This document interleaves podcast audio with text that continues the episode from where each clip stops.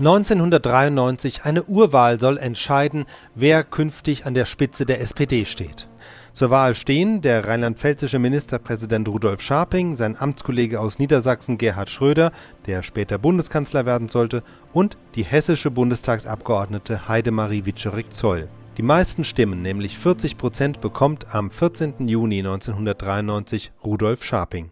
Mit einem lachenden und mit einem weinenden Auge reagierte Jutta Scharping, die Ehefrau des künftigen SPD-Chefs, auf das Wahlergebnis. Sie hofft, dass ihr Mann selbst angesichts der zusätzlichen schweren Aufgabe häufiger zu Hause sein wird als in den vergangenen Wochen des parteiinternen Wahlkampfs. Also weniger als in den letzten Wochen kann es nicht sein, weil es war doch eine extreme Belastung, die auf den letzten Wochen auf ihn gelastet hat. Und davon gehe ich aus, dass er, also er etwas mehr zu Hause ist als in den letzten Wochen. Das könnte aber auch ein Trugschluss sein, denn in diesen Zeiten Chef der knapp 900.000 SPD-Mitglieder zu sein, wird eine Menge Zeitaufwand und Energieeinsatz bedeuten. Vor rund zweieinviertel Jahren war Rudolf Scharping aus Lahnstein noch ein bundesweit kaum bekannter Oppositionsführer im rheinland-pfälzischen Landtag. Was hätte er wohl demjenigen gesagt, der ihm prophezeit hätte, zunächst im Mai 1991 die Landtagswahl zu gewinnen, Ministerpräsident zu werden und jetzt designierter SPD-Bundesvorsitzender zu sein? Dass äh, ich das für sehr unwahrscheinlich halte, aber im Leben passieren manchmal unwahrscheinliche Dinge. Und es gibt hier und da Herausforderungen, denen muss man sich stellen, wenn sie kommen. Die lassen sich nicht vorher planen. Und in dem Fall war es so, dass ich mir die Frage gestellt habe, ob man gemütlich in der Kombüse hocken darf, wenn das Schiff durch schweres Wasser geht. Ich bin zu dem Ergebnis gekommen, man muss mitarbeiten und zupacken. Und äh, ich freue mich darüber, dass die SPD auf eine so großartige Weise bewiesen hat, was für eine lebendige, fantasievolle und politisch hochmotivierte Partei sie ist. Das ist das Ergebnis eines einmaligen Experiments. Selbst dessen Väter, zu denen Scharping selbst zählt, hätten mit diesem Erfolg nicht gerechnet. Fast 57 Prozent der SPD-Mitglieder haben gestern abgestimmt. Ein Zeichen, sagt Scharping, das über die Parteigrenzen der SPD hinaus auch auf die übrigen etablierten Parteien ausstrahlen werde. Am 25. Juni wird der Parteitag in Essen Rudolf Scharping zum neuen Vorsitzenden machen.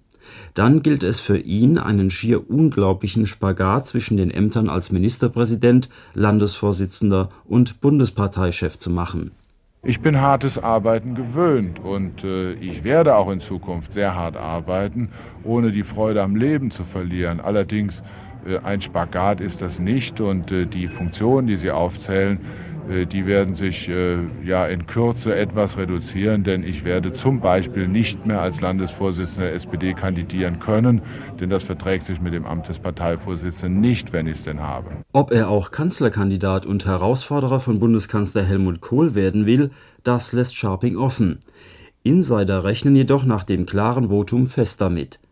Noch ist aber diese Entscheidung nicht gefallen, da scharren schon längst einige hohe Genossen in Rheinland-Pfalz mit den Füßen. Der Landesvorsitz wird auf jeden Fall frei, vielleicht ja auch das Amt des Regierungschefs. Scharping schiebt einer drohenden Personaldiskussion in der Landes-SPD mahnend einen Riegel vor.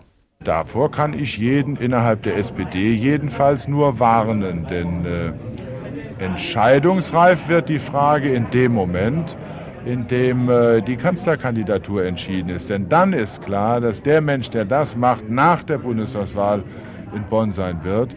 Und Sie können ganz sicher sein, das äh, wird in der SPD noch keine fünf Minuten diskutiert.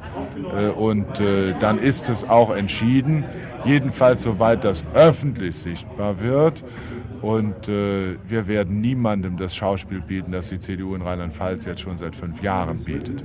Einer, der schon aus Gründen unverbrüchlicher Loyalität zu Scharping die besten Nachfolgechancen hat, ist der Vorsitzende der Landtagsfraktion Kurt Beck. Dessen Bewertung des Sieges von Scharping fällt denn auch entsprechend aus. Ich glaube zunächst einmal, dass es eine Bestätigung ist der Art, wie hier in Rheinland-Pfalz Politik gemacht wird.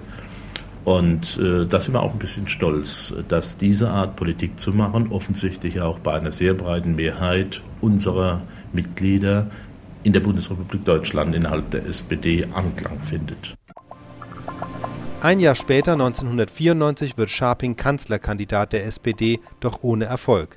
Die SPD verliert die Bundestagswahl, die Stimmung kippt, die Unzufriedenheit mit Scharping wächst. 1995 tritt Oskar Lafontaine auf dem legendären Parteitag in Mannheim gegen ihn an und löst Scharping als SPD-Chef ab